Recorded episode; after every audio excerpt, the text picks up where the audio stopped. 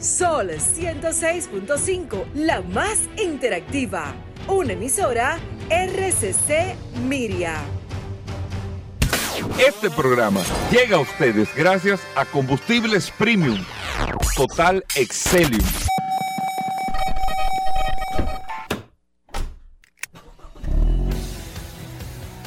Bienvenidos al programa número uno de movilidad en la República Dominicana. Vehículos en la radio. Bien amigos y bienvenidos a Vehículos en la Radio. Señores, hoy es lunes. Gracias a todos por la sintonía. Iniciando esta semana con todas las noticias y todas las informaciones de este mundo de la movilidad. Todo lo que tiene que ver con vehículos, noticias, tecnología, novedades, eh, todo tipo de vehículos. Nosotros lo tocamos aquí en Vehículos en la Radio. Mi nombre es Hugo Veras. Un placer estar con ustedes. Un honor siempre compartir después del sol de la mañana todas estas noticias, todas estas informaciones hasta la una de la tarde. Recuerden que tiene el WhatsApp del programa, el 829-630-1990.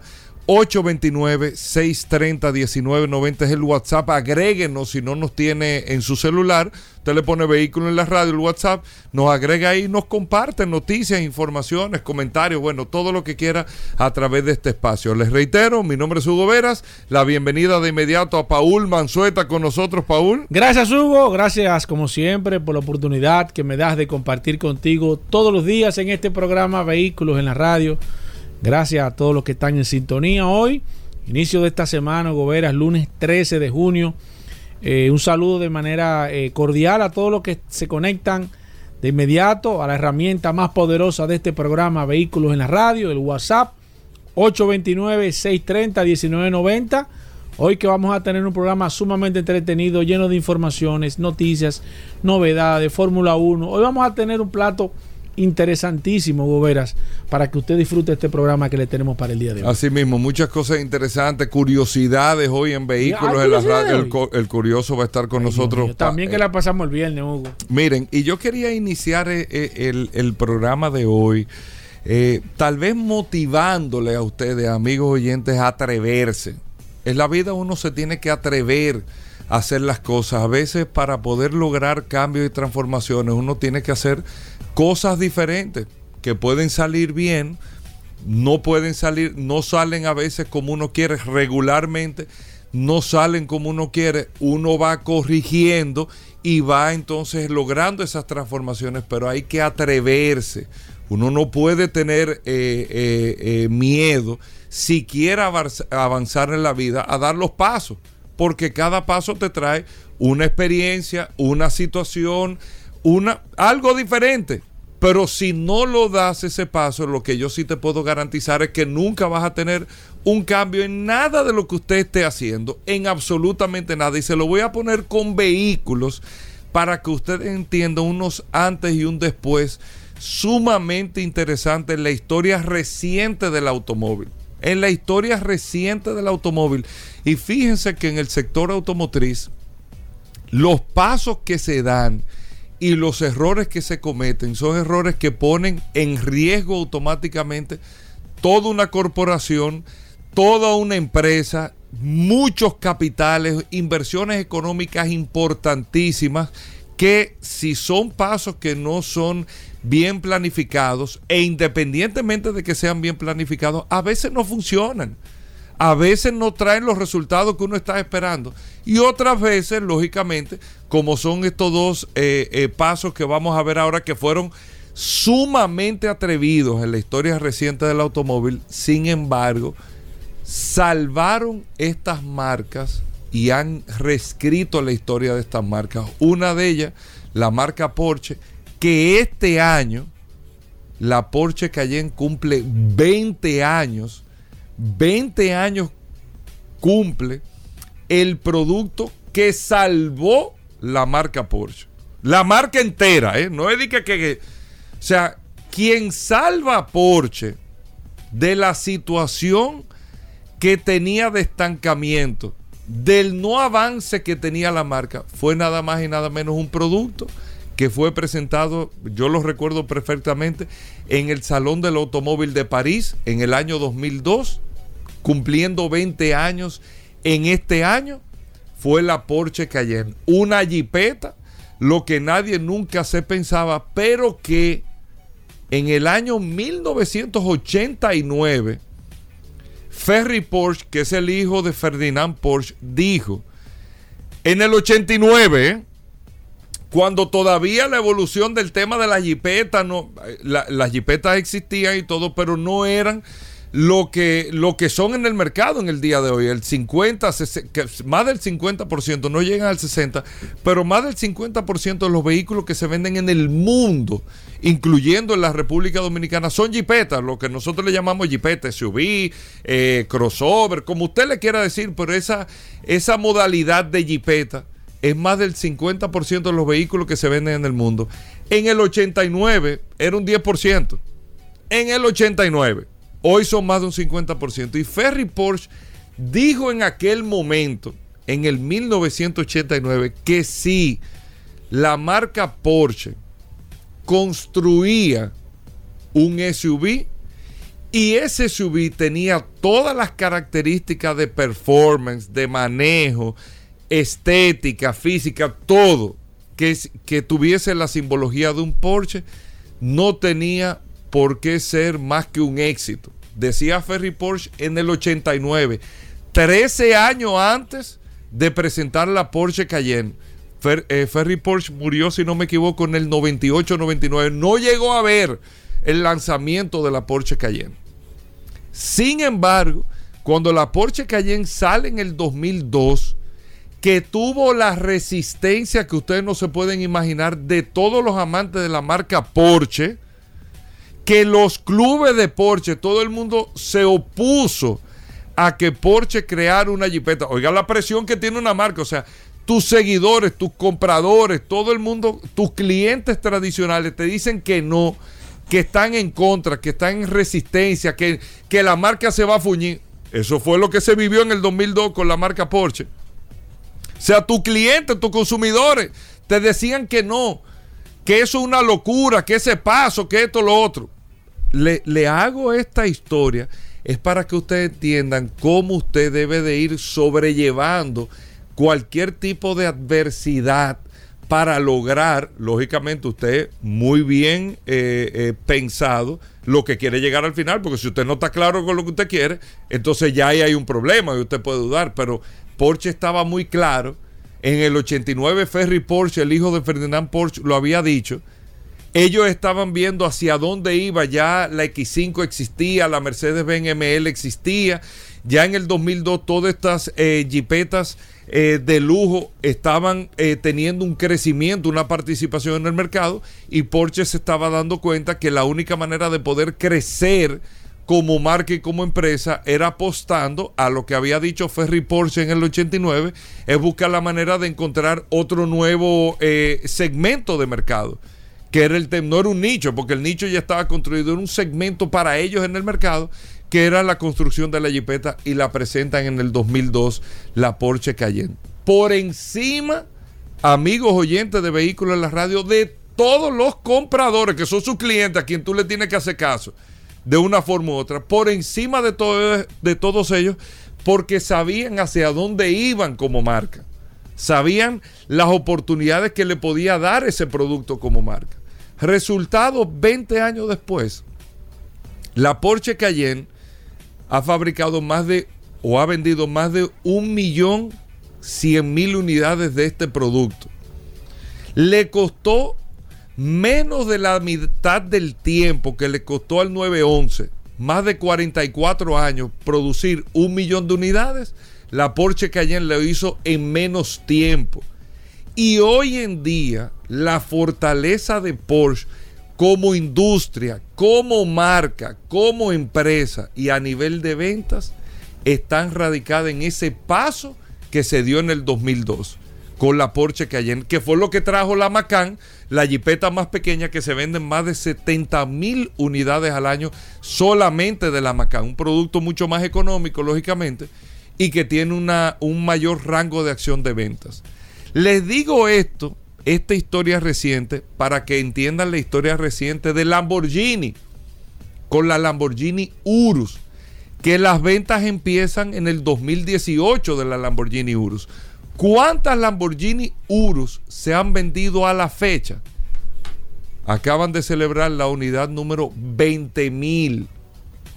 20 mil unidades de la Lamborghini Urus. Ha hecho incluso que la empresa Lamborghini haga una reestructuración. Más de 500 nuevos empleos ha creado en Italia para la producción de la Lamborghini Urus. Este producto, esta jipeta, un atrevimiento, no una eh, primera jipeta, porque Lamborghini en su historia construyó un todoterreno en un momento que no tuvo mayores eh, impactos en términos de venta, ni mucho menos. No era el momento tampoco para esto. El mercado no lo demandaba, no lo entendía en los años 70 este tipo de productos, pero ya pasando los años 2000, donde las jipetas tienen una participación, como les decía, tan importante, tú tienes una empresa como Lamborghini que te está facturando más de 5 mil unidades al año. O sea, un producto que es la URUS, factura o vende lo mismo o un poco más que lo que vendía la empresa completa antes del 2018. Y les digo esto para que vean en la historia reciente cómo son los pasos atrevidos que se dan en todo en la vida para usted poder lograr un resultado. Ese resultado cuando es positivo se aplaude, lógicamente cuando es negativo se critica, pero el que el resultado sea negativo no quiere decir que se acabó todo en ese momento, sino es corregir lo que se ha hecho para poder lograr entonces un resultado al que el cual nosotros todos estamos esperando. Les digo esto, la industria automotriz es un vivo ejemplo de cambio de comportamiento en los seres humanos sobre la base de riesgos, de atrevimientos, de apuestas, donde nosotros hemos, ido poder, hemos podido ir viendo una evolución exitosa de la mayor cantidad de marcas en el mundo. Esos son dos puntos recientes que hoy están sirviendo de ejemplo dentro de la industria de cómo hay que atreverse. Y por eso le dejo hoy lunes esta, esta reflexión. Hay que atreverse, porque haciendo lo mismo y pensando igual que siempre, nunca vamos a lograr un resultado diferente. Hacemos una breve pausa, venimos en un momento con más noticias e información. Ya estamos de vuelta. Vehículos en la radio. Bueno, de vuelta en Vehículos en la Radio. Gracias a todos por la sintonía. Paul Manzueta, vamos con noticias, con informaciones. Ahí está nuestro amigo del WhatsApp activo en el fin de semana. ¿Me contabas, Paul? Claro, recordar el WhatsApp Hugo Vera 829-630-1990. Es el WhatsApp de este programa Vehículos en la Radio. Gracias a todos los que estuvieron durante todo este fin de semana.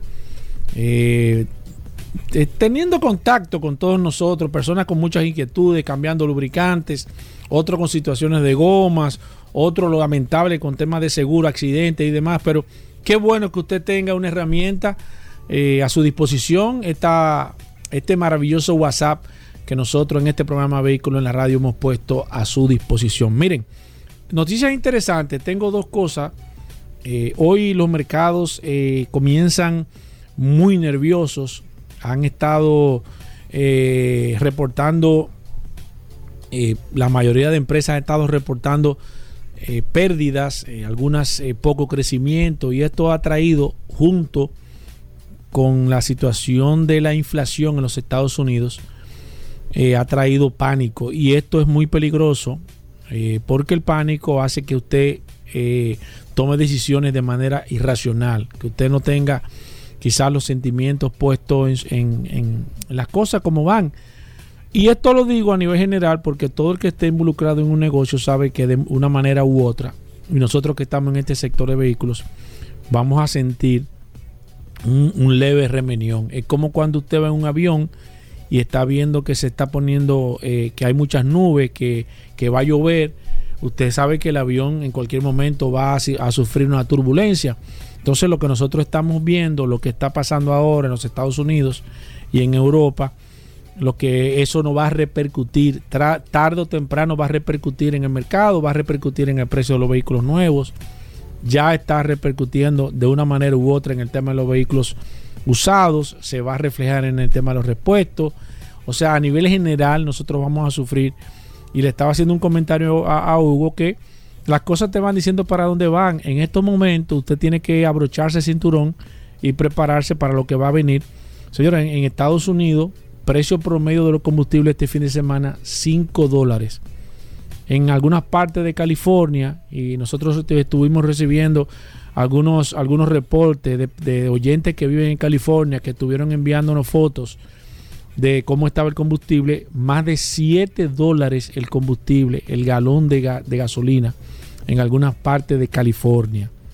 Señores, la gasolina es el combustible que mueve el mundo. Gasolina y diésel son los combustibles que mueven el mundo porque gran parte de la mercancía que se mueve a nivel mundial se mueve con estos dos combustibles y esta semana el presidente de la República Dominicana dio un anuncio de que estaba de que estaban subsidiando subsidiando, escúcheme, 1800 millones de pesos en esta semana para poder mantener el precio de los combustibles como están.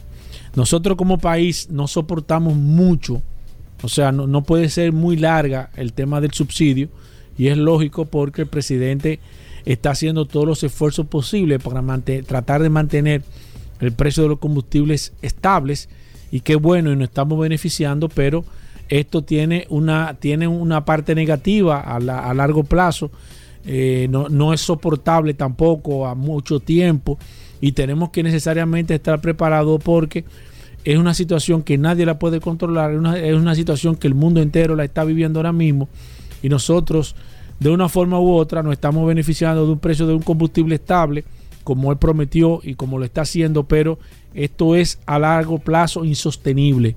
Las economías no soportan un subsidio tan difícil como el subsidio de los combustibles por, a largo plazo, así que es interesante. tanto tiempo, tanto, tanto tiempo es interesante que usted se prepare.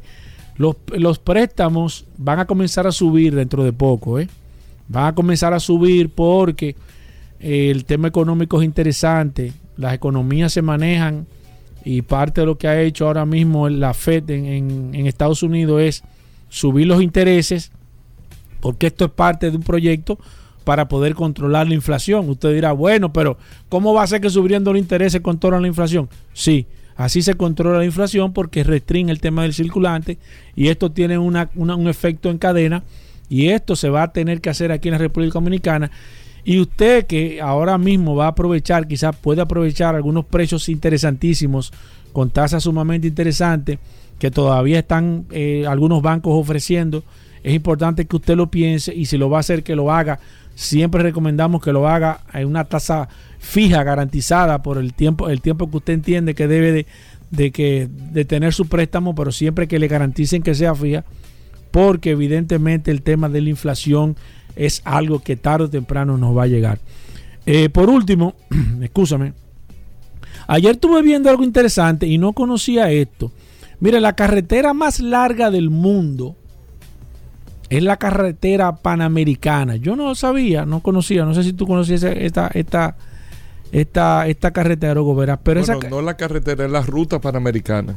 Bueno, se hace una carrera, se hacía una carrera. Sí, bueno, sí, sí. Pero esa es todo el, continente. Esta, esta, esta, esta, esta ruta o carretera arranca nada más y nada menos que en Alaska, en Prudhoe Bay, y de ahí va bajando todo, o sea, va bajando eh, Canadá, Denver, eh, Alburquerque, San Antonio, llega a Monterrey, México, cruza México, San Salvador, Panamá. la única zona donde, donde, donde hay una disrupción, un, no paso de esta ruta, evidentemente es entre, entre Panamá y Colombia, que ahí está la selva del, del Marién, que es una selva de 87 kilómetros, que no sé por qué es raro y qué es raro esta selva que ha, sido el paso más utilizado por los inmigrantes a nivel general.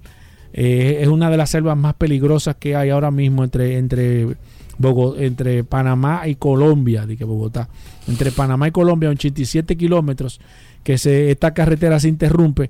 Luego sigue desde ahí, de estos 87 kilómetros, baja por eh, Cali, eh, Quito, Ecuador, luego va Perú, eh, sigue Chile y termina nada más y nada menos que en Buenos Aires. es una ruta de más de 15 mil kilómetros que tiene aproximadamente esta, ruta y es la ruta por carretera más larga del mundo, atraviesa varios países a nivel general y yo no tenía esa información y hay personas que se han encargado de hacer esta ruta eh, muchos aventureros y viajeros que se han encargado de hacer esta ruta. Y mira qué raro, está, está en, América. Pensé que en Europa, por el tema de los continentes, pudiese haber una carretera mucho más larga, pero la carretera más larga del mundo es la ruta, como dice Goberas, panamericana. Bueno, ahí está Paul. Nosotros con esto vamos a hacer una pausa. Viene Daris Terrero en un momento. Vamos a hablar con Aníbal Hermoso. Muchos accidentes este fin de semana, lamentablemente. O sea, nosotros cada vez que hacemos este, este reporte con Aníbal Hermoso, siempre vemos, caramba, lamentablemente la cantidad de accidentes y los fallecidos por accidentes de tránsito, bueno, que nuestros amigos de Accidentes RD nos los dan. Vamos a hablar de Fórmula 1, vamos a tener al Curioso, vamos a tener a Pablo Aceite, así que muchas cosas interesantes. No se nos muevan, venimos de inmediato. Bien, y de vuelta en Vehículos en la Radio, gracias a todos por la sintonía. Daris Terrero con nosotros, la ley 6317 Daris Terrero siempre nos trae un artículo, una información sobre la ley y es un servicio que se hace para que todos podamos conocer este nuevo marco legal para el tránsito y la movilidad, la, ley 6317 de tránsito, transporte y movilidad. Daris Terrero está aquí con nosotros, vamos a ver qué tenemos en el día de hoy. Gracias Hugo, gracias Paul, agradecer siempre la oportunidad que nos brindan de llegar a toda la audiencia de vehículos en la radio por acá por la más interactiva Sol 106.5 y este segmento que hemos denominado Dari Terrero hablando sobre la ley 6317, esta norma que define eh, la movilidad, el tránsito, el transporte terrestre y la seguridad vial en República Dominicana. Miren, hoy voy a abordar un tema que es producto de una serie de videos, fotos que me han enviado de personas que escuchan este segmento y que nos siguen a través de las redes sociales hablando sobre una práctica que es eh, muy usada en República Dominicana y es sobre todo el uso de las vías públicas y paseo para el depósito y almacenaje de materiales de construcción, que es propio de los barrios y de algunas vías en República Dominicana. Y hay que decir que esta, esta práctica está prohibida en la República Dominicana de mantener o de utilizar los espacios públicos y sobre todo la vía pública y el paseo para el depósito de materiales de construcción, con excepción de, que el Intran y los ayuntamientos podrán autorizar dicho depósito y almacenaje solo por un espacio de 72 horas. Es decir, si usted tiene que la necesidad de desarrollar algún tipo de construcción o una labor en su casa y producto de de las circunstancias, no tiene otro lugar para establecer los materiales de construcción o almacenar, debe hacer solicitar una autorización al Intran y al ayuntamiento que corresponda. Y esto solo podrá estar, eh, podrá ser posible por un espacio de 72 horas.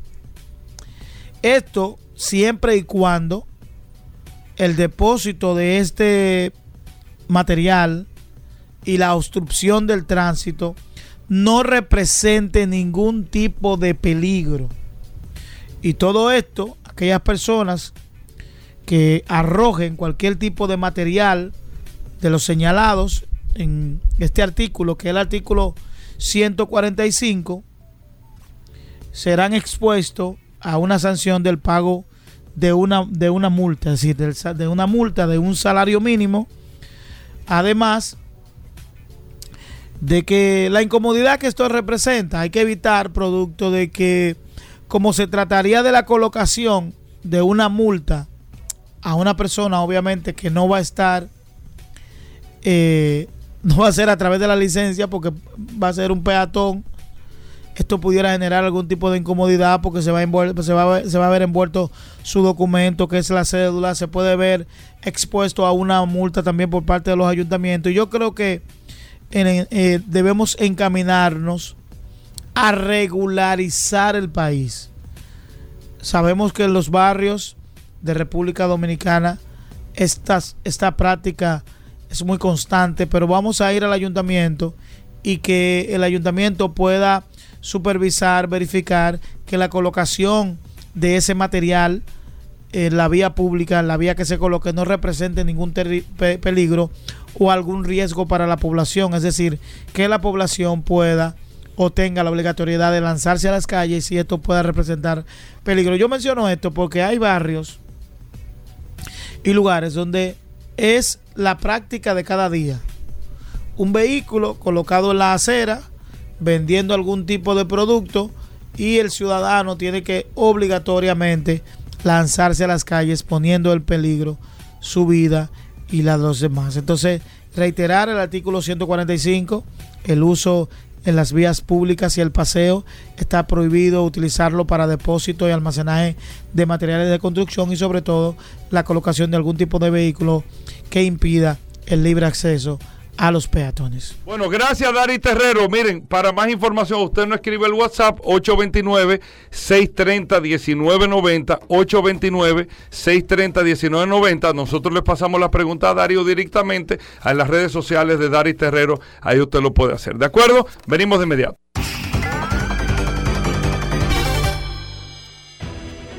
Sol 106.5, la más interactiva. Una emisora RCC Miria. Ya estamos de vuelta.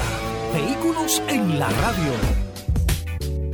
Bueno, estamos de vuelta en Vehículos en la Radio. Gracias por mantener la sintonía. Recuerden que en un momento vamos a estar hablando de Fórmula 1, vamos a estar hablando de lubricantes más adelante también. Tenemos más noticias e informaciones aquí en este espacio Vehículos en la Radio, pero como cada lunes tenemos siempre la colaboración de nuestros amigos de Accidentes RD.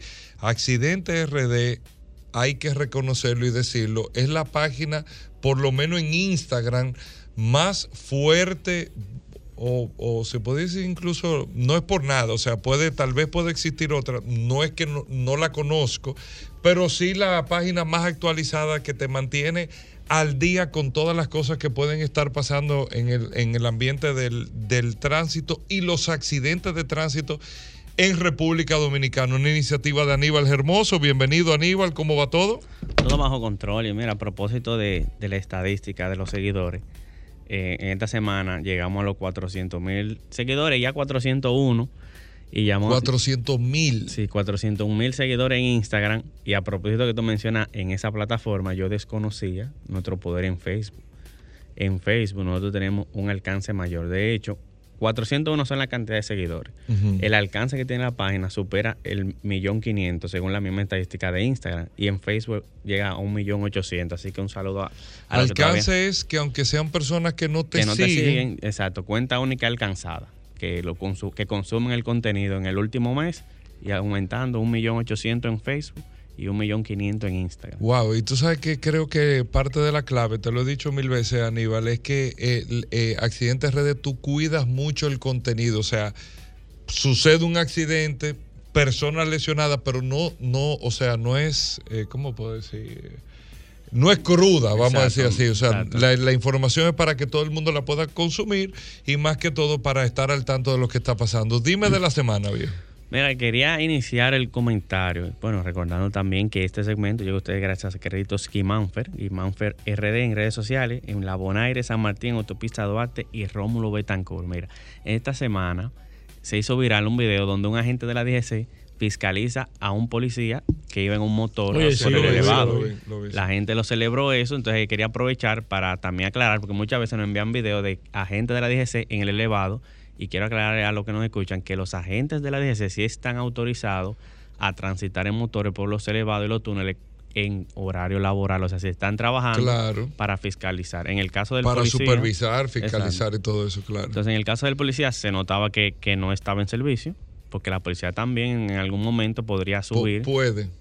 Puede subir, pero si están Bueno, pero en un vehículo de la policía Exacto. también, o sea, un vehículo identificado. identificado como la policía, que, que no era el caso. Otro tema que llamó muchísimo la atención es que, que me sorprende realmente, eso define por qué que estamos tan mal el tema de la educación. Un conductor eh, a bordo de una Haya transportaba estudiantes por la circunvalación repleta de estudiantes, de niños, en vía contraria. Yo me atreví a decir, Porque no era Exacto. solamente en la, en la, en la platanera llena de estudiantes, sino en vía contraria. en- por la circunvalación, una vía de alto Qué tránsito. locura, Dios mío. Qué Entonces, locura. me atreví a decir que, me, me- que voy a leer los comentarios, porque aparecen, Paul, que defienden eso. No, que él estaba haciendo una un labor pedacito. social, que era un pedacito, que fue que tuvo mal. Porque ponte tú que hay una realidad social de que a esos muchachos había que transportarlo. Una realidad. O sea, eh, lamentable, no, no, no se aplaude, no se. Pero en vía contraria, o sea, aparte de que es de altísimo riesgo, entonces tú lo estás haciendo. Pero en vía contraria también, óyeme. Sí, realmente vamos O sea, es realidad y realidades. Entonces, el tema de vehículo incendiado, que no sé, es en la autovía del Este, kilómetro 14, próximo a la entrada de la Romana, una patana, eh, un taller en los Guaricanos, se incendió un vehículo mientras eh, creo que era que lo iban a pintar.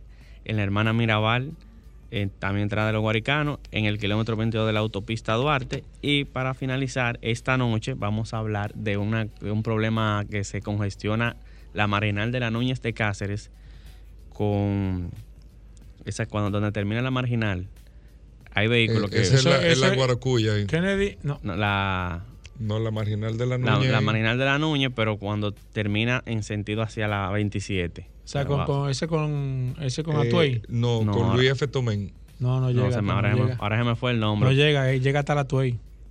sí, Sí, sí, sí, hasta la Tuey que llega. se me fue el No nombre, llega hasta pero, Luis F. Pero lo que ocurre ahí Sí, es sí, que sí, cuando sí, sí. muere la marginal, los conductores. Acuérdate con giran a la que izquierda para acceder de nuevo a la Núñez, Sí, entonces sí, se sí. tranca el tránsito de los que van por esa vía. Que es una vía hacia la izquierda. Exacto, entonces Exacto. esta noche, eh, gracias a Galuz Import, la importadora, puede contactar al 829-794-4433, que son quienes están Repíteme otra vez de Galuz Import, porque es que tú lo dices como escondido. Sí, vamos, bueno, Galuz La gente Import. en Galuza sube en el radio y que súbelo, súbelo, Sí. súbelo, Bueno, lo va a decir. Galuz Import pueden contactar al 829-794-4433. por ¿Qué WhatsApp. hacen en Galuz Galuz Import? Import es una importadora que ofrece productos de servicio de seguridad. Ok. De señalización industrial eléctrico y ferretero. Así que contáctenos, ellos están patrocinando esta No noche. va, atento ahí. Aníbal me mandó para acá. ¿Qué Claro, le cuento? un descuen- de una vez. Galuza Import. Galuza ¿Dónde que están ellos? Están en la autopista 6 de noviembre. ¿El teléfono cuál es? El teléfono es el 829-794-4433. Vamos a renovar ese contrato. 794. Tú sabes que 4433. ya cuando está por vencer el contrato hay que repetirlo varias veces. Galuza Import. sí. Entonces, ¿qué tú haces esta noche? Vamos a dar una solución para ese tranque que se produce en, la, en la marginal de la Noña de Cáceres. Eh, una solución a las interesante eso, 8.30. interesante. Vamos a publicar en la plataforma para que de alguna manera contribuir a lo que puede ser solucionar este tranque vial que se produce producto también de imprudencias y del tránsito. En la marginal de la Nu- Nuña De- de de Cáceres. la Nuña de Cáceres. Con Luis F. Tomén ahí. Digo, que no, No llega la- con no la- Atuey, que no llega a No, Luis. no, no, ni la Tue, pero se me fue el nombre. Pero No, llega, no- no, no, se, no se llama esa, es, pero esa es la la Francisco. Pras Ramírez. Esa es la Francisco Francisco Pras Ramírez. La tuya, esa misma, la tuya. Francisco Bueno, eh, gracias Aníbal Hermoso para mandarte información a través de la página. Pueden hacerlo a través de las redes sociales, Instagram, Facebook, Twitter, a través de accidentes rayita abajo RD. Accidentes rayita abajo RD. Ahí está. Bueno, gracias a todos por la sintonía. Vamos a hablar de Fórmula 1. No se muevan. Sol 106.5, la más interactiva. Una emisora RCC Miria. Ya estamos de vuelta. Vehículos en la radio. Bueno, de vuelta en Vehículos en la Radio. Más adelante, recuerden, vamos a estar hablando de lubricantes. Nuestros amigos de Petronas, Pablo Hernández estará con nosotros un momento en el programa. Pero ayer el Gran Premio de Baku de la Fórmula 1, Juan Carlos Padrón con nosotros en la cabina de Vehículos en la Radio. Lamentablemente, bueno, ¿Tú no pero, no, sí, vi gran parte de la carrera la vi. Hay Pero una tú cosa que le, aquí, Hugo. que le quiero que le quiero preguntar a Padrón. Hay un factor suerte también que pasó en el día de ayer. Lamentablemente al equipo de Ferrari no le fue na- sorprendentemente. Eso tiene una Eh, explicación. eh, eh, bueno, eh, Juan Carlos Padrón, el Gran Premio de Fórmula 1 del día de ayer, tú tienes que dar varias explicaciones aquí. También lo del tema de Red Bull. Checo Pérez que salió súper bien, pero lo pusieron a, a que le dejara pasar a Verstappen para que ganara la carrera. Eso entiendo yo, interpreto yo. Sí, Bienvenido Juan Carlos Padrón. ¿Qué pasó ayer en la Fórmula 1? Eh, tenemos que irnos primero a- al, al sábado, la clasificación. Recordemos que Azerbaiyán es un circuito urbano, Callejero. urbano 100%. Lo que pasa es que a diferencia de Mónaco, las calles son más amplias eh, y hay largas rectas donde se Sí. puede adelantar. O sea que no es necesariamente in- in- Imposible. imposible adelantar. Como en Mónaco, que tú no puedes adelantar, aquí sí se puede adelantar. Pero la pole se la llevó Charles Leclerc. Yo pronostiqué que Charles Leclerc podía Sí. ganar la carrera. Eso es verdad, usted, usted lo dijo. Charles Leclerc se llevó la pole. Eh, de segundo quedó Pérez y tercero quedó Verstappen y cuarto quedó Carlos Sainz de Ferrari también. Entonces, en la salida, Checo Pérez hizo una gran salida y adelantó a Charles Leclerc en la salida. Y hay que decirlo, el, el Red Bull en ritmo de carrera va mejor que el Ferrari. El Ferrari va mejor a una vuelta y el Red Bull en ritmo de carrera va mucho mejor. Le adelantó a... a- ahí a- mismo, a- desde que salieron. de ahí una mismo. vez. En la primera, Cosa rara, en porque la primera Checo Pérez curva- arranca mal siempre. pero, Pero pero, Checo Pérez está, está muy bien. De hecho, recordemos Sí. que en la clasificación quedó por delante de Verstappen. Le adelantó a, a Charles Leclerc en la, en, la, en, la, en la primera vuelta. Y luego entró una En la bandera. primera curva, En la primera la curva, primera en la primera curva. curva, perdón. Y en la. En Suerte la, que la vi, ¿eh? en la Espérate. Ah, para que ¿Tú tú estás veas. a pocas vueltas A la mente maestra. entró un safety car por, por un por un hash que se dañó y eso hizo que Checo Pérez entrara, eh, perdón, Charles Leclerc entrara y ya por, cla- por, por, por estrategia quedó delante de, de- de Checo Pérez cuando vo- volvieron a entrar tanto Pérez como Verstappen y iba liderando la carrera nuevamente Charles Leclerc. ¿Qué pasa? ¿Y eso a qué hora fue? Pues yo no vi eso. Ey, ey, Sí, ey. sí, Charles Hugo, Leclerc iba liderando la carrera Hugo, antes de que Hugo. se le estropeara el motor. Primero se le estropea Revisa el, el- bien, primero se le estropea, bien. sí, primero se le estropea el, el hidráulico ¿Cómo a Carlos? Sainz. ¿Cómo así que revisa? Carlos Sainz salió de la carrera. Sí, a, a- a- a pocas vueltas a Carlos Sainz se le, se le estropea el sistema hidráulico Fue y como abandona. un tema de, la, de los cambios. De, De- la- del hidrá- se- se- di- dijeron en primera instancia que fue un tema hidráulico. Todavía no, no han dado los resultados eh, definitivos porque todo eso lo Hay discrepancia. Parece que vieron carreras diferentes. No, No, no, no, yo te estoy diciendo, yo no me cambios, digo, yo no es que soy un fanático, pero hidráulico. acuerdo de ¿Sabes lo eso. que está pasando? Fue la misma carrera que usted vio. Sí, sí, sí, fue la misma carrera. Carlos Sainz en primeras vueltas tuvo que abandonar por un problema la hidráulico, una falla de, de, de- de- de Ferrari, de fiabilidad. Y luego, liderando nuevamente la carrera, Charles Leclerc, porque le, le adelantó por, por estrategia a Checo Pérez nuevamente. Entonces, ¿qué pasa? Se le daña el motor. Se le fundió el motor. El motor rompió, empezó a tirar el humazo y nuevamente A. Charles Leclerc No, a- al, al otro de y Ferrari. nuevamente Charles Leclerc liderando una carrera. O sea, venía liderando la, la- la- la de Mónaco y, y- y tuvo el problema de- del safety Ajá. car y no ganó la carrera. Y ahora liderando la carrera, o sea, hay que decirlo, Charles Leclerc le en le- estas dos carreras, si no hubiera tenido esos fallos, Le pasó, son le- 50 puntos que hubiera tenido. le, pasó a Checo Pérez, Leclerc.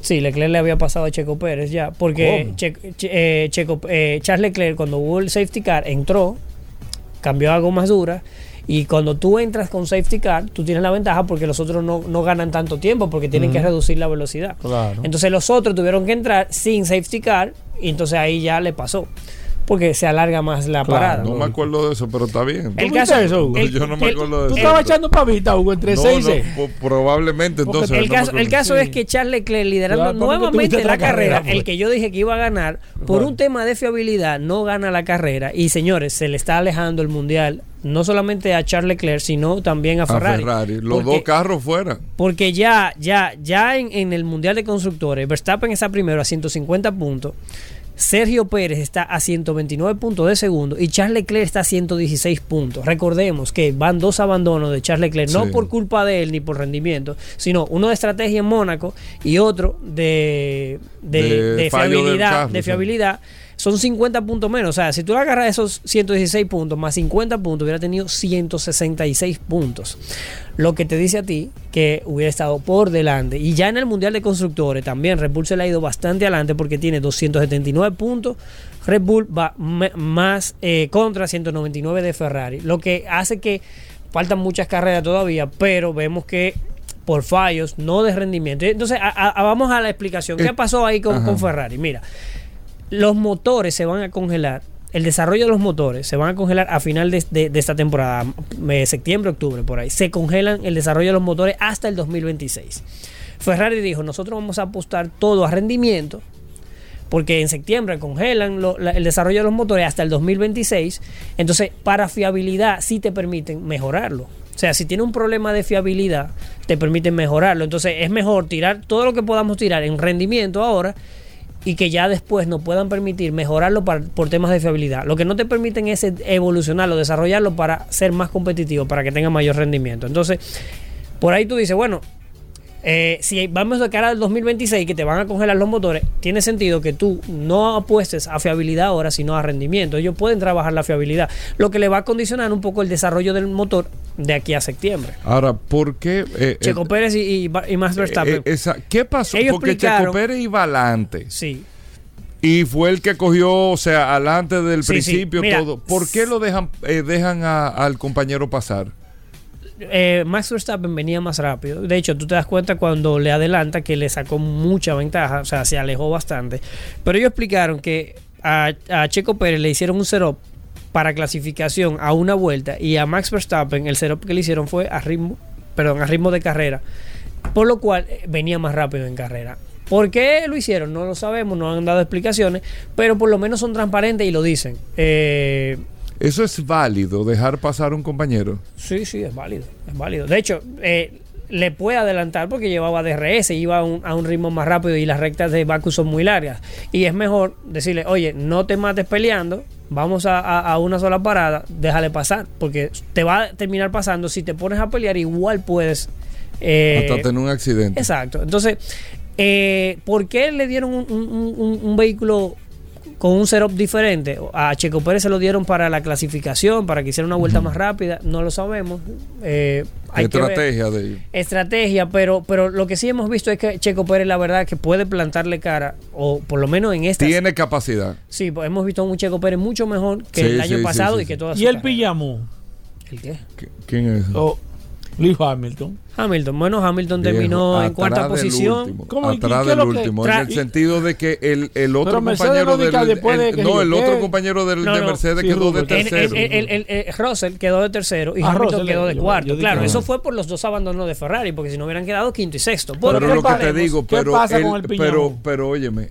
Pero El Russell- Mercedes es el tercer mejor vehículo. Primero está Oye, Ferrari y no, Red Bull. esa no es la discusión. La Mercedes. discusión es, eh, eh, padrón. Que Russell le lleva siete carreras quedando por delante. Exactamente. de- de- de Russell es. O sea, está se supone demostrando que ser mejor que el Luis carro Hamilton. de Hamilton debe de estar mejor. Se Porque mira el supone. de Verstappen y el, y el de Se Checo supone. Pérez. ¿Qué es lo que pasa?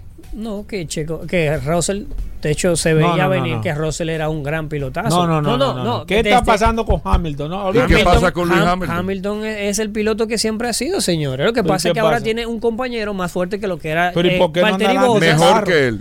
¿Y el carro porque no Puede anda- ser mejor que él, puede ser que sean que sean Sí, iguales. pero ¿y el carro porque no anda adelante los carros? Porque Es el, el el Mercedes en esta viejo. nueva normativa ya no es el, el vehículo que le saca un segundo Eso, eh, por es que vuelta no al resto. Termina un año y entonces el Claro, otro es que- año es tú que estás- este año es tú un, estás di que de- este año hubo un no. cambio de normativa muy drástico. O sea, es los, los, carros carros son cambiaron. totalmente Eso yo lo diferentes. puedo entender, pero vamos a suponer, los dos pilotos tienen el mismo carro y Luis Hamilton está atrás de, Porque- de porque un novato, oye, vamos a oye lo que decirlo así. pasa, oye lo que Hamilton tiene pasa. Hamilton. Hamilton, Hamilton no ha sido imbatible con su compañero. En McLaren fue batido en un, en un año por, por eh, Jason Button. En Mercedes fue batido un año por Nico Rosberg. Y este año está siendo batido por George Russell. Tiene, Que no le haya batido Valtteri Bottas, bueno, porque Valtteri Bottas no Tiene está a ese No era nivel. superior. Y duró muchos años al lado de Luis ¿Tiene Hamilton. posibilidad el chavo de ganar el, el- el Mundial de Fórmula 1? Checo Pérez. Oye, eh. Sí, hay tres, hay tres. Él está de Sí, segundo ahora mismo. Hay tres. Ahora mismo hay tres candidatos: Max Verstappen, Checo Pérez y, y Charles Leclerc. Bueno, la próxima carrera, padrón. Bueno, la próxima carrera es ya en dos semanas y esa y esa carrera, eh, te voy a decir ahora porque me, me- me pillaste fuera de ¿Cómo que ¿Qué base. te pillé? ¿Cómo No, así? mentira, mentira, mentira, mentira, Está mentira. pillado. Es este domingo, es este pillado. domingo. No hay, no hay, no hay vacaciones. chica. Es este Miriam domingo en. Canadá. Ah, Miriam Cruz, perdón. Es este domingo en Canadá. El Gran Premio El de Gran cada. Premio de Canadá es este domingo, el 19. Bueno, pues entonces el viernes nos vemos por aquí para que tú nos des ahí más o menos los pronósticos, padrón, ¿ok? Venga.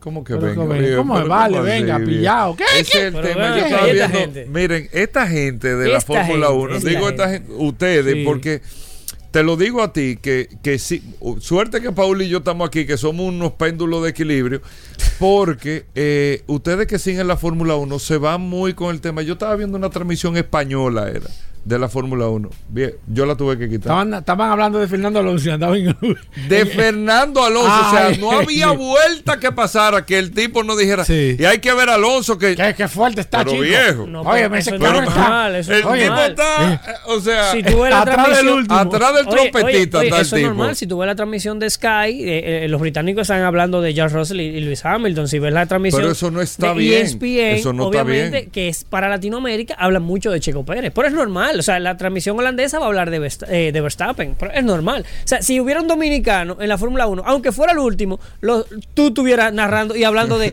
Jimmy Gibre, dime, ¿o no? ¿Cómo es, así? es verdad, es verdad, es verdad. ¿Cómo así? Es, normal, señores. Es verdad, es verdad. Pero tú la Eso- cambiaste. Es verdad. No, yo la quité bien. quité. Pero bueno, gracias Juan Carlos Padrón. Nos vemos el viernes con el Gran Premio de Canadá, ¿de acuerdo? Venga. Hacemos una. Pero como Venga. bien. Vale, pillo. Venga, viejo, venga, coche. vamos a hacerlo. Oye, esto no Vamos tiene madre. Vámonos, vamos a hacer una pausa de aquí desde Madrid y venimos de inmediato. Bueno, de vuelta en Vehículos en la Radio. Gracias a todos por la sintonía. Gracias a nuestros oyentes del WhatsApp, el 829-630-1990, por todas las opiniones que nos dan a través del WhatsApp de Vehículos en la Radio. Bueno, ustedes saben que... eh, La suerte fue que Padrón salió rápido.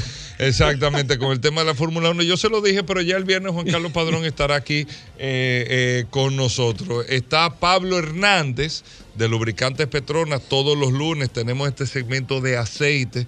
Señores, el lubricante es lo más parecido a la sangre de uno. O sea, la sangre de un vehículo es el lubricante como la sangre que uno tiene. Y es tan delicado. Usted, por, imagínese usted que le ponga una sangre que no es la sangre que a usted le corresponde, que a usted le, le, le- falte sangre en el cuerpo, que no esté de la manera correcta, usted empieza a tener fallas. Igualito, creo que mejor explicado no puede estar ahí Pablo, igualito lo que pasa con los lubricantes, por eso hay que tener un buen lubricante. Gracias a Petronas, está Pablo con nosotros. Pablo, bienvenido. Gracias, Hugo. Gracias, Paul. Y gracias a todos los que nos escuchan lunes tras lunes. Y es muy cierto.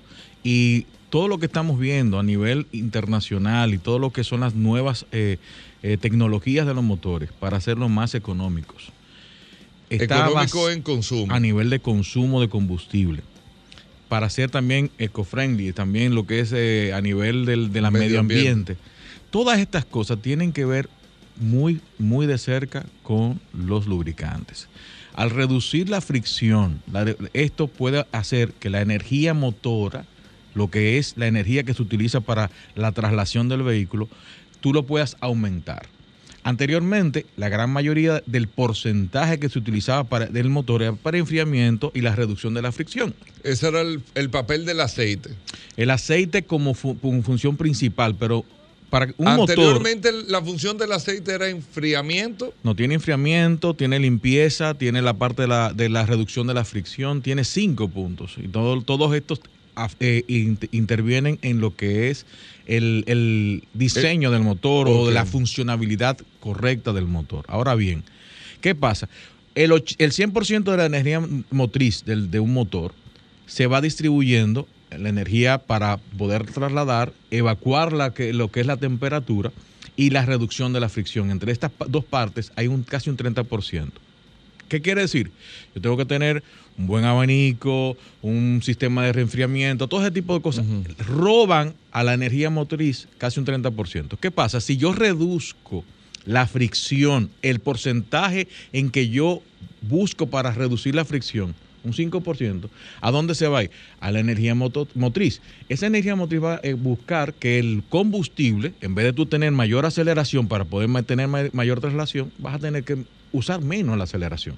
Y eso te ayuda el aceite a hacerlo. Entre un 3 a un 5% de ahorro de combustible. Si usamos un aceite como el que estamos utilizando actualmente, 100% sintético. Por eso muchas personas tenían el criterio de que el 100% sintético era para extenderle el mantenimiento. No, es para hacer que el motor que es más pequeño, que es turbo, eh, contiene un, usan turbo, hay algunos que son híbridos. Todos estos motores que son más pequeños necesitan un lubricante 100% sintético. Si usted utiliza un lubricante que no es 100% sintético, va a tener mayor consumo de combustible y va a tener un deterioro a mayor tiempo. Es decir, si el vehículo le iba a durar 10 años, le va a durar Si el cinco. motor. El vehículo en sí, el motor, lo que es el motor. Si nosotros nos damos cuenta, muchos de los vehículos que son importados, coreanos, que ya hemos hablado mucho de esto, tienen 400, 600, 700, un millón de kilómetros. Llegan al país y el motor está nítido, utilizan siempre el mismo aceite. Aquí ese criterio del mecánico, decirle, eh, llegó a los 100 mil kilómetros, hay que aumentar. Eso es mentira, señor. Ya eso no existe. Usted tiene que mantener la viscosidad. Siempre el mismo aceite, no importa el kilometraje. No importa el kilometraje, lo que va a determinar un cambio de viscosidad es la condición del motor, si empieza a consumir, eh, si hay un desgaste prematuro, si usted no está haciendo los mantenimientos adecuados y empieza entonces el vehículo a reaccionar como cualquier cuerpo humano que tú lo estás maltratando, te va a empezar a reaccionar y tú vas a tener que darle Tú medicamentos. sabes, la mayoría de los que nos están escuchando, incluyéndome, uno no está pendiente al aceite. O sea, uno puede estar pendiente de que me le echen el aceite correcto, pero no estar pendiente. Uno no está pendiente qué me le pusieron, qué no me le pusieron. ¿Cuál sería el criterio? O sea, si lo voy a llevar a hacer mantenimiento, decirle qué al que me va a hacer mantenimiento. Por eso que nosotros siempre buscamos, Decirle que, mira, que sea sintético el aceite. No, no solamente que sea sintético, sino que cumpla con las- los requerimientos de tu vehículo. Cada vehículo exige un tipo de viscosidad, un tipo de especificación. Si usted le pone un aceite que no es, ya esté simplemente utilizando lo que le pongan y eso puede traer un deterioro. Lo que pasa es que ese deterioro no se ve, Uno se ve no a, la larga, ve. a largo plazo, empieza a humear el vehículo, empieza a sonar por la mañana, eh, a los cinco, a, los cinco- consumir. a consumirte aceite y empieza... Oigan, señores, el termostato del vehículo que anteriormente lo, lo- lo- se, Se quitaba. quitaba, tiene una, una función vital en lo que es la- el control de la temperatura, pero también se reemplaza. Hay gente que duran 7 y 8 años y nunca le cambian el termostato. La tapa del coolant también se reemplaza. El coolant dura 5 años, hay que reemplazarlo. El líquido de freno hay que reemplazarlo. Toda la la, tapa del aceite que hay la que tapa del coolant, es decir, donde va el No, y la del aceite de, hay que quitarla también. no, lleva una goma interna que sí hay que reemplazarla más o menos cada 5 cada cinco o 6 años. Es una goma que puede empezar a liquear por ahí si sube con presión. Eso depende también del tipo de motor. Ok. Pero el más es el, el, el. Bueno, esto es una sección interactiva para que los amigos oyentes puedan hacerle la pregunta que quieran a Pablo Hernández. Nosotros con cariño le decimos Pablo Aceite aquí, de parte de Lubricantes Petronas, que está en, en Vehículos de la Radio todos los lunes, para poder responder cualquier inquietud que usted tenga. O sea, usted tiene, eh, le dijeron algo del aceite, usted quiere saber qué aceite lleva su vehículo, lo que usted quiera saber, 809-540-1065. 540-1065 es el teléfono de la cabina o puede escribir en el WhatsApp 829-630-1990. 829-630-1990 escribiendo el WhatsApp o llamando para preguntas. Voy con la primera. ¿Sí buenas? Sí, buen día, Pablo. Adelante. BMW 2013 F30, ¿qué aceite que lleva? ¿Un qué, perdón? BMW 2013 F30. El BMW utiliza 5W30, 100% sintético, y tiene que cumplir con la normativa BMW LL04. ¿Ok? ¿Qué significa eso? Es la normativa que está eh, eh, engloba los lubricantes que cumplen con lo que requiere BMW para el buen funcionamiento del motor. Es una normativa que existe. Existen en muy pocos aceites, lo tenemos, la homologación, y esa homologación usted la ve en el recipiente. No puede usar cualquier tipo de aceite, si no cumple, no lo eche. ¿Y qué pasa si no cumple? Si no cumple, empieza a consumir aceite, empieza a humear, empieza a sonar los botadores, muchísimas cosas. Vamos con estas y buenas. Vamos con estas y buenas. Hola. Sí, Aquí saludos. está Pablo. Sí, yo quiero saber eh, ¿qué, cuántos kilómetros hay que ca- cambiar el aceite de la transmisión. Pablo. Lo que pasa es que va a variar del fabricante. Lo, lo regular, el aceite de la transmisión en los vehículos que exigen hacer cambio de aceite de transmisión es a los de entre 65 mil y 75 mil kilómetros. Ahora, a los 35 usted tiene que hacerle un mantenimiento. ¿Cuál es? Revisión de filtro y todo ese tipo de cosas. Pero a los 65, 75 mil es que se debe hacer ¿Qué tan reemplazo. diferente el aceite de la transmisión al del motor? es muy diferente porque uno es un hidráulico y otro tiene componentes específicamente para la fricción. El hidráulico es para presión, para mantener la presión. ¿Qué es el de la transmisión? el de la transmisión. Ok, vamos con estas y buenas. Hola. Hola. Sí, buenas, buenas tardes. Adelante. Buenas tardes. ¿Me escucho? Sí. Ok. Eh, yo, yo tengo una Jeep Cherokee 2016. Eh, yo usualmente, tengo tres años con el vehículo, le, le, le ponía aceite sintético. Pero en el último mantenimiento que le hice en la casa, yo noté que ellos le pusieron eh, aceite, o sea, no sintético del normal. ¿Cómo tú sabes que Y- le pusieron normal? Bueno, porque en el recibo, en la factura me lo, me lo indicaron, eh, que fue el 5W20 normal. No, y yo he es- notado que después, yo noté que después que me le pusieron este aceite, el vehículo se siente mucho más, eh, los ruiditos que tenía y todas las cosas como que no, no se le sienten. Entonces mi pregunta es, ¿puedo continuar poniéndole este aceite o tengo que cambiar nuevamente a sintético? Es casi seguro que lo que tú viste en la factura es una, un cambio de descripción, pero el 5W20 es 100% sintético. Es muy difícil que ellos utilicen un aceite cuando tú le dices normal a mineral. Los minerales eh, pueden estar entre 540, algún- muy pocos minerales, 540, 10W40, 20W50, 1540, pero los rangos de viscosidades de 10W30, 5W30 hacia arriba, es decir, hacia abajo, la- la temperatura más baja, casi siempre son entre 100% sintético y semisintético. ¿Y un aceite puede hacer ese efecto inmediato hasta Sí, de quitarle sí, claro. ruidito? Claro, porque empieza a lubricar mucho mejor. Ok, vamos con estas y buenas.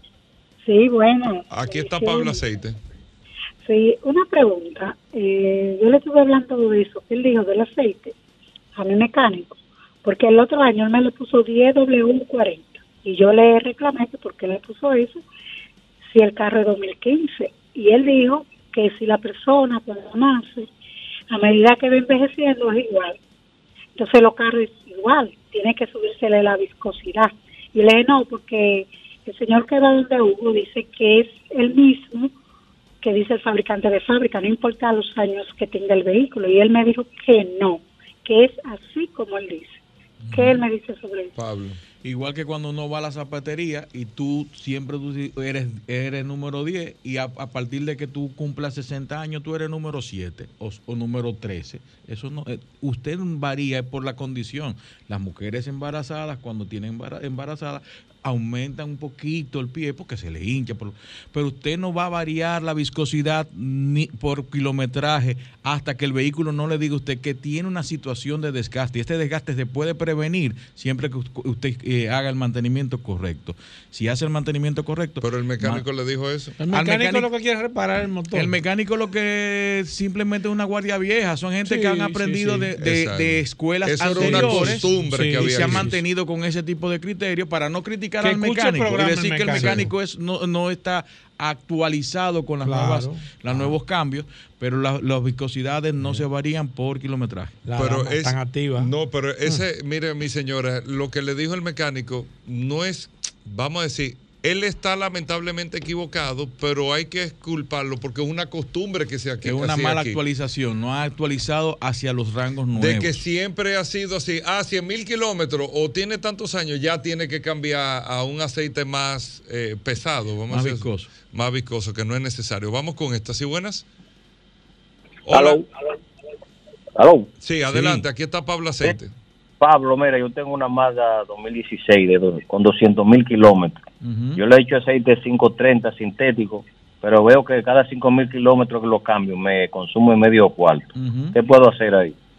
Mira, en ese hay, hay unos vehículos como el que tú tienes tienden a consumir un poco por el rango de temperatura de nuestro país. Eso es normal. Mientras sea en ese rango de un medio, medio litro, un casi un litro, en este caso, en ese tipo de modelo en el que acabas de mencionar, tienden a consumir por rango de temperatura. Yo lo que te diría, siempre mantente vigilando el coolant, si le reemplazaste el coolant ya deberías de reemplazarlo, porque el nivel de refrigeración también afecta y puede provocar eh, quizá un poquito de consumo, pero estás dentro de los rangos normales, no tienes que variar.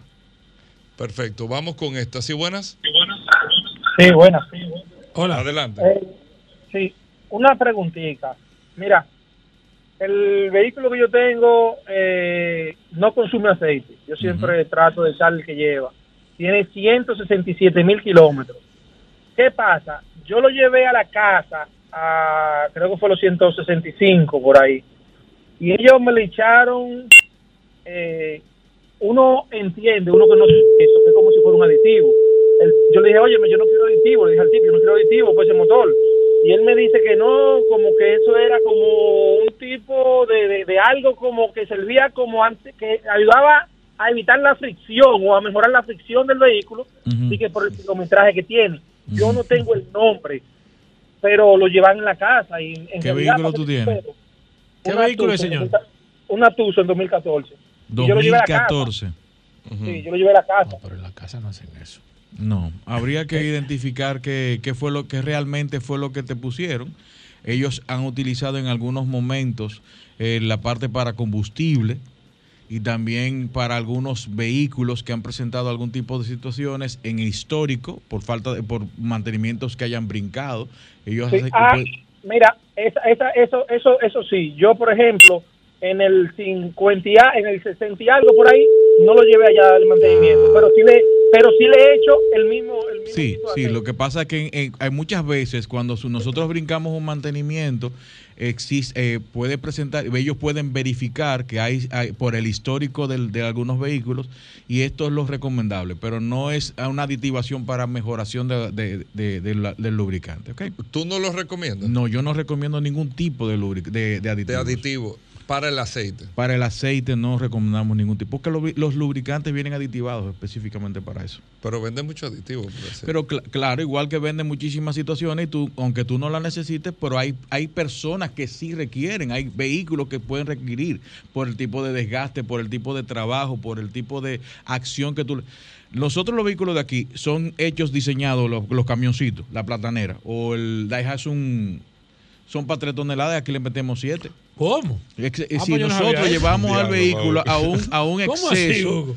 nosotros llevamos al vehículo a un exceso. Bueno, dale, vamos, vamos Ah. con el WhatsApp y tenemos la línea llena aquí, pero una participación de nuestros amigos del WhatsApp que ya no tenemos mucho tiempo. Perfecto, voy con el WhatsApp. Mira, Manuel dice aquí, hola, tengo una Mazda CX5 2016 con 200 mil kilómetros ¿Qué fue el que llamó? que... ¿eh? No ese otro. ¿Tenía 200 mil kilómetros? 200 mil kilómetros más, y el mismo vehículo. Ah, bueno, pues está bien. Entonces, que siga usando el mismo, siga el mismo, el aceite, aunque que, tenga con- 5 que si consume un poquito, eso no es nada. Antonio. Enrique dice, buenas tardes, quiero por favor, tengo un Jetta del 2000 automático, ¿qué tipo de aceite debo de usar? 5W40 ¿Con la normativa? de Volkswagen. ¿Por qué Ah, ten cuidado. no, todos los carros no usan un número de aceite? Por el diseño de interno. del Es decir, no el, fa- el fabricante di- eh, ha diseñado motores disti- de manera distinta y ex- por exigencias distintas de mercado y este tipo de cosas. Y las viscosidades van a ir de acuerdo a lo que el fabricante requiere. Eh, Josué de la Rosa dice, mi Corolla eh, recomienda 0W20, API SN... ¿De qué año el Corolla? Eh, Petrona tiene esa viscosidad. Sí, 0W20 eh, con API-SN. La última, perfecto. Bueno, la última. eh, Luis Rosario. Oh, Luis Rosario, ¿qué tú estás escribiendo por aquí? Dice: Los aditivos de eh, nanocerámico. Eh, ¿Qué tú me puedes decir de eso? Ten cuidado, Lo Pablo. China, eh, eh, ¿verdad? cuidado. Lo pusieron en Ten China. cuidado, sí. ¿Existen esos De aditivos? pirate.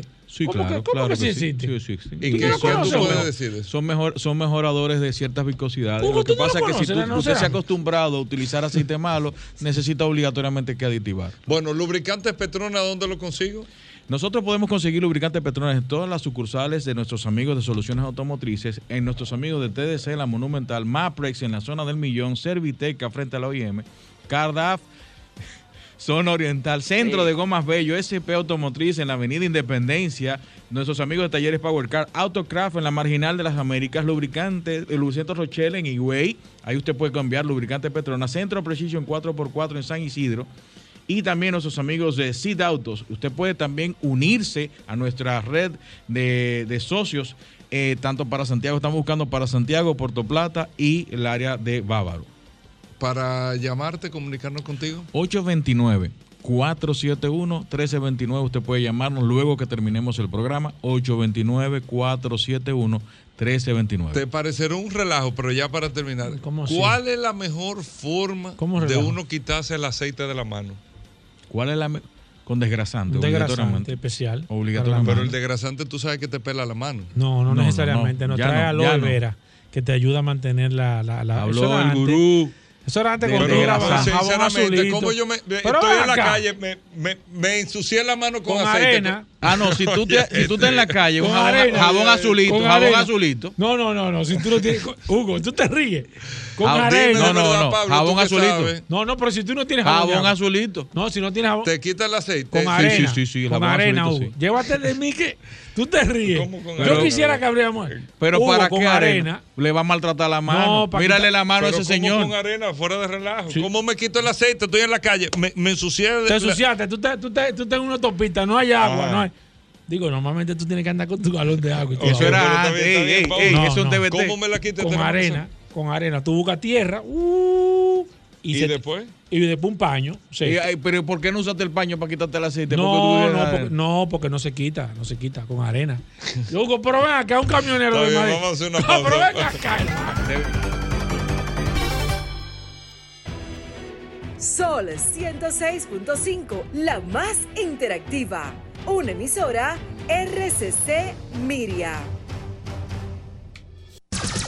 Sol 106.5.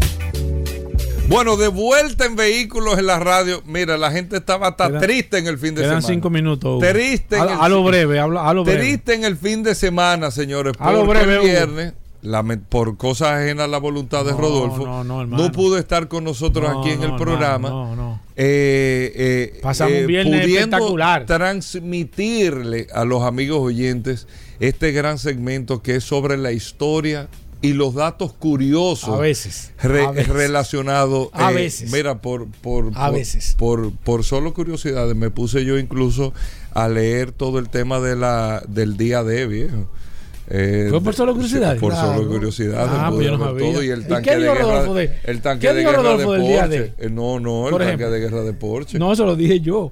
no está bien pero pero ¿Qué dijo Rodolfo del día no de? no o sea Y, no, y, y cuidado, que hoy en el hay... marco del segmento de solo curiosidades Cuida- no, fue porque- que te salió eso. No, tío. no, no. Lo que Pero pasa, Hugo, era que para venir a el este curioso- programa, tú tienes que tener fundamento. Esto lo hago. No es venir a leer. Ah, hoy, divertirme. hoy. Hay, hay, ¿Qué es eso?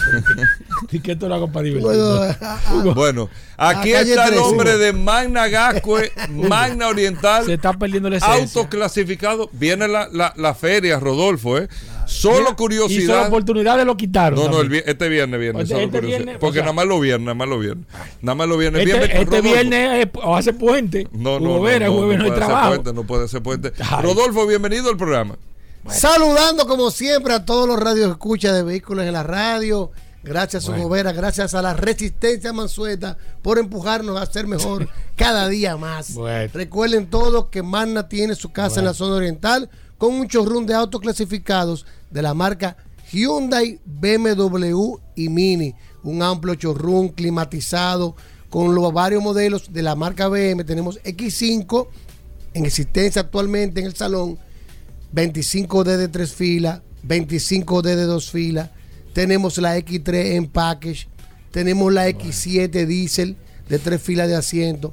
Tenemos también la Mini All Fall híbrida que usted puede pasar por el showroom de Mano Oriental para que la conozca. Tenemos también varios modelos de la marca Hyundai. Pase por la San Vicente de Paul, esquina Doctor Octavo Mejía la Mano Oriental. Conozca el modelo de su preferencia.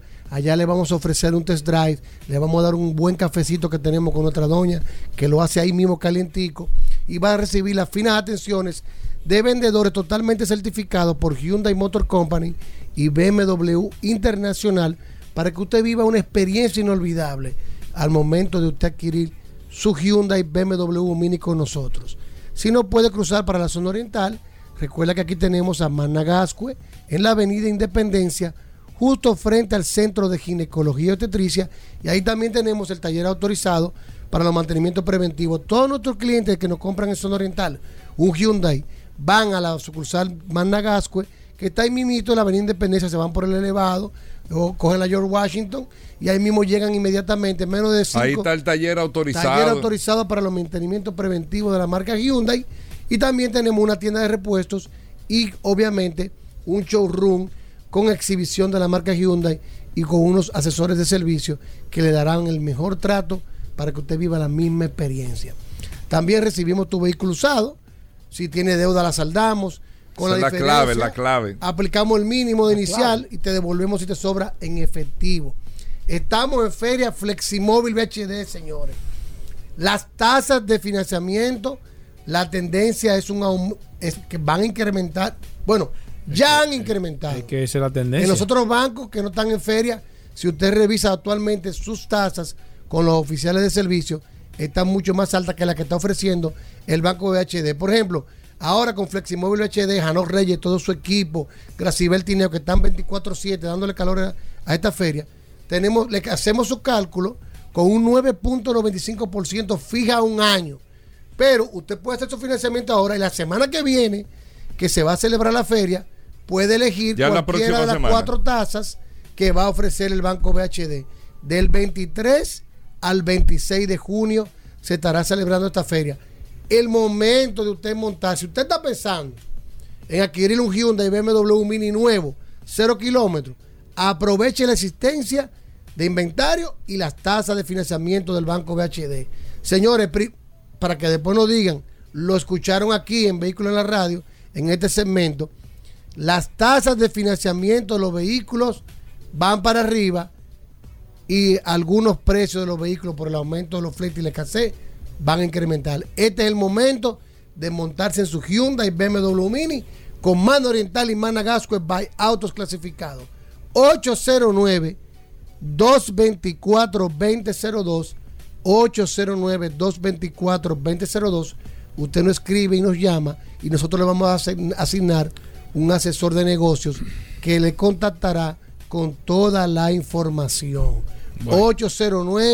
809-224-2002, Mano Oriental y Managascue, by Autos Clasificados. Estamos en Feria Fleximóvil VHD. Aprovecha con nosotros. Bueno, ya lo saben y la verdad es que la semana que viene hay unidades disponibles para entrega inmediata para aprovechar todo esto, como dice Vamos en vivo. Claro, la semana que viene ¿Qué estamos en vivo por allá. dicho nada, ¿qué No, no, vamos en Magno Oriental en vivo. La semana que viene ahí ¿Y qué tú con, iba una atacada, una atacada, una atacada va a ser Rodolfo. bueno. Rodolfo, Hugo, ¿cómo nos comunicamos contigo? 809-224-2002. 809-224-2002. Wow, qué flow, ¿eh? Hugo. 809-224-809. Dije que qué flow, Hugo, pero- 224 20. Hugo, es que pero me vi la cámara ahora. Hugo, ¿qué- y qué- me vi la cámara y me ¿Y qué sorprendí yo programa? mismo. ¿tú ves? ¿Y qué programa es este, Hugo? 809 224 Despídelo. 2002. Despídelo para San casa, Vicente Hugo. de Paúl, esquina Doctor Tabamén Ricard y Avenida Independencia, frente al Centro de Ginecología y Obstetricia. Hugo, despídelo. Síganos en las redes, arroba Magna Oriental y arroba autoclasificados RD. Me están, me están llamando en este momento, pero Hugo, por despídelo. favor, tienen que darme tiempo que yo salga de la cabina para poder empezar Despídelo, a la llamada. No, Despídelo, ahora este vamos con lo que bueno. estamos esperando. Hugo, despídelo. Solo curiosidades Cristo, en vehículos despídelo, en la radio. La gente necesita información, noticias nuevas, Pero cosas que puede- han pasado, pero- la base pero información, histórica, información, la explicación. Sí, sí. No, no, no, no es confundir al oyente. el viernes y me quedé con la intriga. Yo le dije a Hugo que tú no ibas a venir. con la yo lo información dije. interesante Yo lo dije a la Hugo. resistencia, De verdad, porque no la- me gustó, porque- la resistencia Yo me te lo dije. ayuda, nos ayuda a este segmento a hacerlo mejor. Porque, ¿Por qué tú no mandaste la cosita para uno? La- ¿Tú me entiendes? Está aquí la cosita, eso, eso está perdido. Pero dale. dale. Entonces, Eh, Paul mencionó Dale, el tema la semana pasada de los aeroscooters. Los, ¿Lo quién? Ten cuidado. Que era el nombre que se le daba a ¿A las motocicletas que se tiraban en la Segunda Guerra Mundial en paracaídas. Muy fuerte. Y estuvimos hablando del Cushman 53, que es la versión producida por Estados Unidos. Pero los pioneros en la producción de estas motocicletas, los que empezaron con el proyecto fueron los italianos que asumieron esto desde el año 1936 del proyecto que tenía de la motocicleta un civil eh, y trataron de buscar una motocicleta para el campo militar para producir para que las tropas pudieran ir paracaidistas se avanzaran más rápido. Ellos abandonaron el proyecto y la primera motocicleta eh, Aeroscooter que se lanzó fue la inglesa, ¿Tú la sabes? Well Bike. Tú sabes que está prohibido dispararle a, la- a, a los, a los paracaidistas hasta que Sí, no. pero Putin no le hace caso. hasta que seguimos. No, pero. No, pero No ¿cómo sabía eso, una regla de guerra. Sí, Sí, regla de tú guerra. sabes No se le puede. tú No, sabes- pero no. No se, no, sí, no, no, no se le puede tirar hasta que no ponga un pie en la tierra. Tú lo puedes esperar. O que sea, vaya. hay reglas de Sí, combate, sí, sí, hay sí, muchísimas sí. reglas de Sí, combate. sí, Tú sí, sabes hay que eso se, tú sabes. No, no, no. No, Bueno, entonces la y primera- quien- Y quien, vio las reglas de combate eh, lo No, someten. Lo acusan, lo, Lo- acusan. lo acusan. Lo, lo acusan contra, contra, contra crímenes eh, de la humanidad. Exactamente. Eso Pero no. bueno, dime, Rodolfo. la primera Ese que se producieron fueron la World Bike, que la hizo el Reino Unido. Estas fueron las primeras en el año 1942. Se produjeron más de 5.000 unidades. Y después le siguió los italianos, hicieron la Bulógrafo Aeromoto 125. Lo grande es que ninguna de las tres versiones en realidad fueron muy útiles durante la guerra. Muchas cuando caían en la versión Cushman 53, que era lanzada con, con el paracaídas adherido al motor, se dañaban al caer. Y lo, curioso de estas motocicletas que eran lanzadas en cilindros, como en latas grandes, y y tenían un, pro- un promedio de tiempo para armar de 2 a 3 minutos. Es decir, que era muy fácil armarla. Como un tanque de plegables. 55. Lo tiraban. Entonces, ¿Qué sucede? Esta moto, después que de la Segunda Guerra Mundial, se han subastado. Ahí estuve viendo en el precio de la historia que se subastó una el valor real en la subasta anda a los 20 mil dólares y se han conseguido motos desde los 5 mil a 11 mil dólares compra que han hecho para reventa según las condiciones de motor. La marca Well Bike, después de terminar la Segunda Guerra Mundial, inició la producción para el campo civil, donde hizo que cambió, se- su marca era la Corgi, se vendieron unas 27 mil unidades, pero lo más bonito es que en Italia, en Italia, al terminar la Segunda Guerra Mundial, el empresario Enrico Piaggio, propietario de la firma Piaggio, tuvo, tuvo la visión de un medio de transporte cómodo, de fácil manejo y barato, y recurrió al ingeniero aeronáutico Coradino de Asensio. Este diseño que ellos hicieron fue inspirado en las tres motocicletas Aeroscooter y que fue el principio de la famosa scooter Vespa. Es decir, que la Vespa tiene su origen en este diseño de la que fue el primer, Piaggio, el primer motor con goma de repuesto. que se tomó con la fusión de los tres modelos, de los tres modelos que se utilizaron los la Tú sabes, tú sabes que el tema de la, de la, de la goma de repuesto, Hugo, era- viene de la, de la guerra también. De la Segunda Guerra Mundial, donde las motocicletas que utilizaban el sidecar, como llevaban tres gomas, eran mucho más propensos a que se le pinchara una goma y llevaban una goma de repuesto y esto se transfirió entonces a la- al tema de la fabricación de la Vespa, que es de los pocos, yo diría que el único El modelo único motor de que dos tiene goma de de dos ruedas, de dos ruedas, porque hay, side- hay vehículos que vienen con su sidecar que Pero, traen- exacto, pero la pero- Vespa pero es la- el único. la Vespa ¿Tú sabes es la una curiosidad? Que el- la goma que utilizaba la Cushman 53 era la goma que utilizaban la mayoría, la goma de cola que utilizaban muchos aviones de, en- de la época. El patín Y de esa cola. misma goma maciza era la que le ponían a esta motocicleta. Que no contaba con ningún tipo de suspensión. Sin embargo, la Cushman tenía resorte en el asiento para que el Para amortiguar. para que amortiguara a la persona andando en todo terreno. Sí, verdad. Si no lo sabías, gracias a la resistencia está un y a poco solo flojo. curiosidades, Eh, no- no, ya lo bien, sabes. Que El no. antecedente de la Espérate. viene con la fusión de estos tres motores. Eso originó, esa es la Que curiosidad. la palabra Vespa, Es que viene la curiosidad. avispa. El diseñador Piaggio utilizó, tuvo la idea de estos tres modelos de moto de Aeroscooter y de ahí ¿Tú es que que saca. me sorprende mucho la palabra avispa avispa al pelo y piojo al suelo, viejo. Acuérdate de eso. eh. Bueno, quise tirar esa. Mira, ¿qué tú ibas a decir que hoy divertirme. ¿Qué tú ibas a decir? Pa' pero es que tú me sacas tú me sacas No, pero tú ibas a decir algo. pero es que tú me Bueno, sacas- está bien. Ya no. Si no lo sabías. Espérate, déjame- Ya lo sabes. Bueno, ahí está. Gracias. Ah, que te iba a decir que eh, eh, hablando de motocicleta, no queda un minuto. Sí, sí, un minuto, un Mira, minuto, que, dilo, que dilo. los italianos me ha sorprendido mucho ahora que, que Rodolfo está hablando de las motocicletas.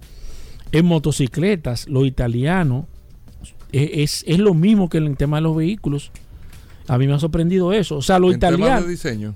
en, en tema de diseño, calidad, deportividad, o sea, las marcas italianas No, los italianos son, son, uno duro son dentro eh, de la en industria. el tema de vehículos es lo mismo que en la motocicleta. La cuna del diseño es Italia. O sea, cuando tú buscas una motocicleta italiana, una motocicleta italiana está por encima en cuanto a precio, calidad, estilo, o sea, todo, al igual que en el tema de, la- de los carros. no te sé decir. no, pero te lo estamos diciendo aquí. Aquí está. Rodolfo que Pero está. imagínate, una de las primeras motocicletas en Te el campo civil diciendo. ligera Sí. fue la producida por Claudio Belmondo y fue lanzada en 1979 Pero eso no es como un alcohol. Belta. Belmondo. Como Belta. Belmondo no, no- no- no el- de ahí es que saca el ejército italiano tratar de llevar esa motocicleta al campo de guerra y esta idea fue secundada por el ejército estadounidense y británico. Es decir, que ya en Italia, en el 1936, había una moto ligera en la calle andando. No, los italianos son duros motocicletas, muy No, duros. en- en la verdad Muy que la industria automotriz, Italia, eh, eh, es un, ha, ha sido un país que ha aportado muchísimo, pero si nos ponemos a.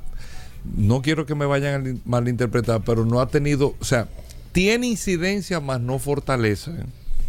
No El- sé si tú me entiendes. Ha tenido incidencia Sí, en todo, en diseño, sí, sí, sí, en desarrollo, en todo. Porque pero no es Lo eh, que- una, una fortaleza como los alemanes. Lo que pasa, Gobera, como los es que tú tienes que japoneses. entender, hay que entender, antes de la Primera Guerra Mundial, ¿quién era la potencia más grande que había en Europa? Eran los franceses. O sea, los franceses eran lo que lo- en Europa lo que son los Estados Unidos ahora. Y en el tema automotriz, bueno, pero este tema se va a muy largo. Pero hay que entender el tema de la historia, porque de ahí viene quizá la fortaleza ahora, pero si tú te vas a la esencia, a la cuna, y te busca una marca italiana de motocicleta o te busca eh, actualmente, te das cuenta de que tienen un proceso totalmente diferente, igual que los carros. Son más caras, son más estilizadas. O sea, es igual en el sector de motocicletas. En Italia es lo mismo que en el sector de vehículos. O sea, no, las marcas son, y- son y más No se desarrollaron más porque con la guerra. pero también, guerra. pero también hay que entender, Hugo, Vera, que la Europa pasó una situación difícil de hambruna y demás, y de ahí viene el tema de que el europeo se ha quedado todavía con ese esquema a nivel general. El, euro, el europeo no es no es ostentoso, no no No es botarata. no, no- no, o sea, no gasta, no no es un tipo es que, consume en demasía, sino lo necesario, y todo esto viene por el tema de la guerra. Pasaron muchas situaciones y fíjate que los europeos son muy comedidos cuando hacen Bueno, cosas. entre Y- y sociología en e la historia, Guerra esto- Paul- esto- esto es demasiado- Estados Unidos que controló el 50% de la producción. Esto es muy fuerte, esto es muy fuerte. Sí. Porque todas las fábricas que había, Pero que Estados Unidos se hizo, de- de que la se ponían hizo- a utilizar para material se hizo una potencia después de la Primera Guerra Claro, Mundial. Estados claro. Unidos fue por la fortaleza en el tema de, de- del Y Henry desarrollo. en el que de era pacifista, también utilizó eso. No te metas ahí, Sí, eh, Bueno, ya, no, no tenemos más no tiempo. en ¿Cómo Estados? Unidos la guerra, aprovechaba No, todo. ¿Qué es esto? no- no se metan en eso, amigos oyentes. Hasta mañana le dejamos con solo para mujeres. Combustibles Premium Total Excelium. Presentó.